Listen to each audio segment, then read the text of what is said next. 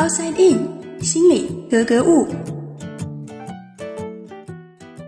欢迎来到 Outside In，我是冰峰。新的一年又要来了，你想好自己的新年愿望了吗？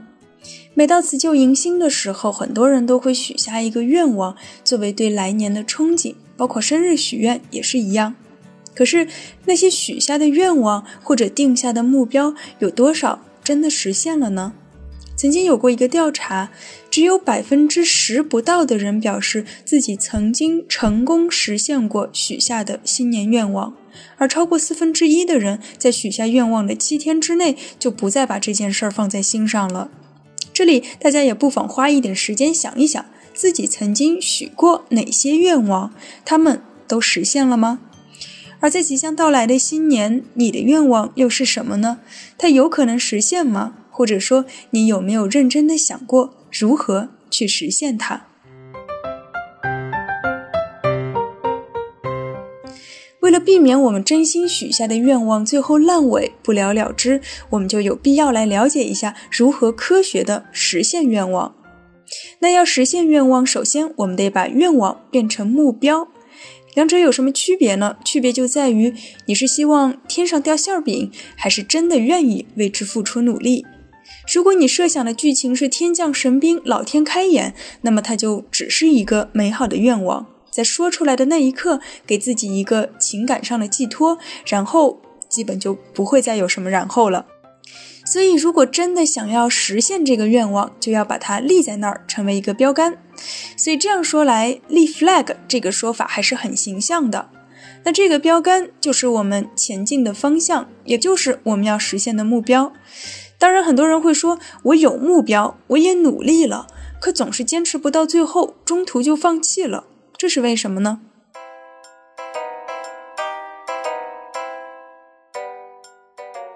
很多人说坚持不到最后，那是意志力不够。但事实上，几乎没有人可以单靠意志力把一件事情做一年。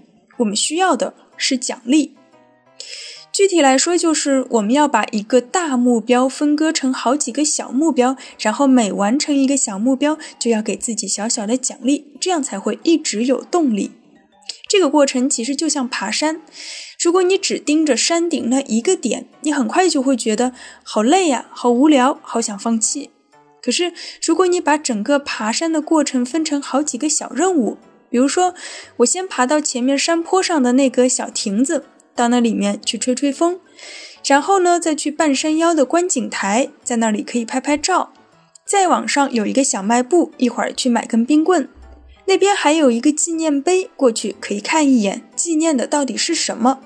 这样一来，你会发现不知不觉间我们就到了山顶，而且一路上玩得很开心。其实打游戏也是一个道理，游戏我们要一关一关的过，难度系数也会一点一点的增加。每一关结束之后，系统都会给你一些奖励，比如说金币啊什么的。如果我把十几关游戏合并到一起，中间也没有间隔，没有奖励，没有惩罚，那我估计可能也没有那么多人会打游戏上瘾了。所以，分级奖励机制对于我们完成一个长远目标是非常有帮助的。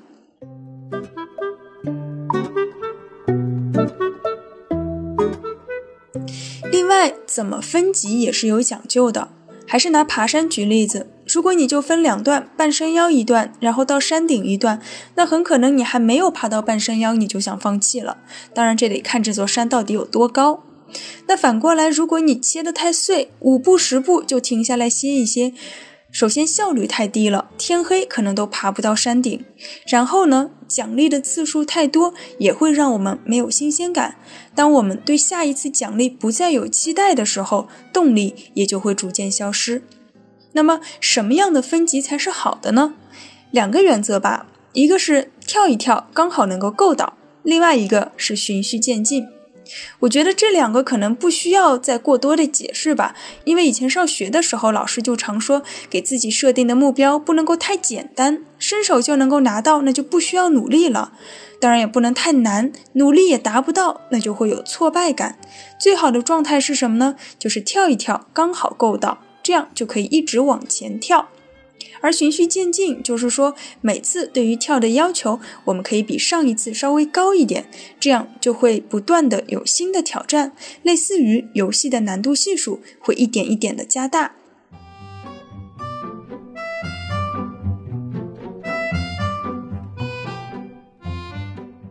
那以上我们说到的这些方法，它可以怎么去应用呢？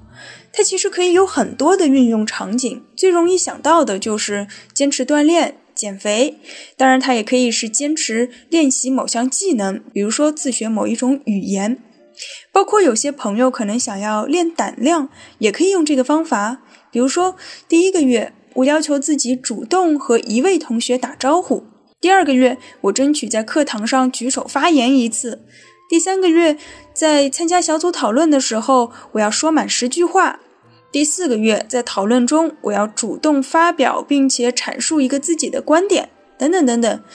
这只是我举的一个例子。其实每个人可以根据自身的情况，给自己制定不同等级的小任务，然后呢，把这些小任务放到一条时间轴上，给每一个小任务一个时间节点，在这个节点到来的时候，我们就要把这个任务完成。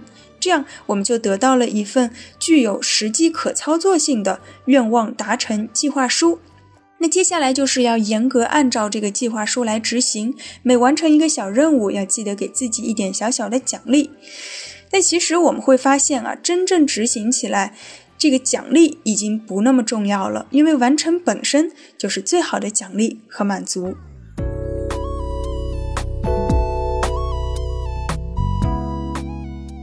那最后呢，我还想花一点时间来讲一讲前期的工作，也就是制定目标。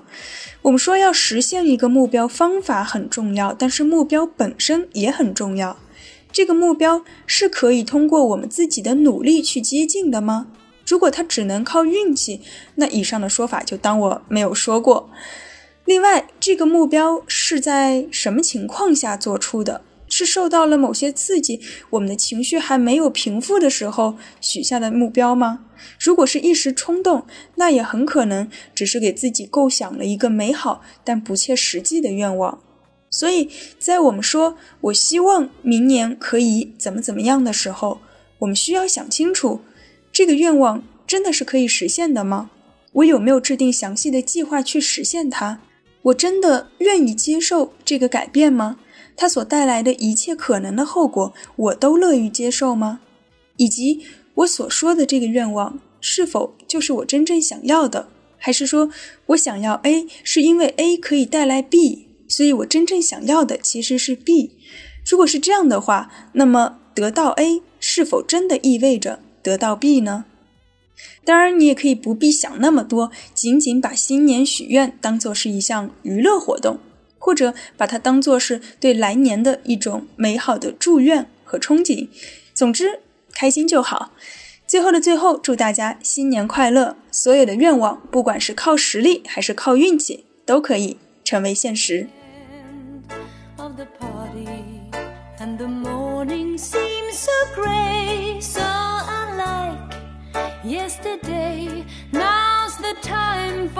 Happy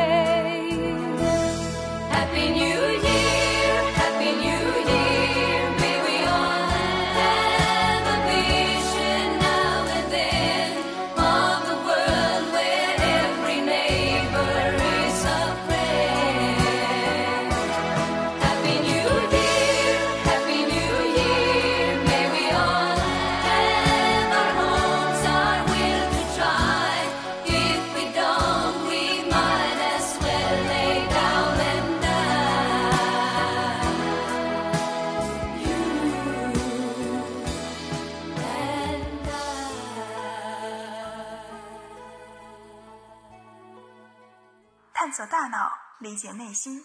Outside in。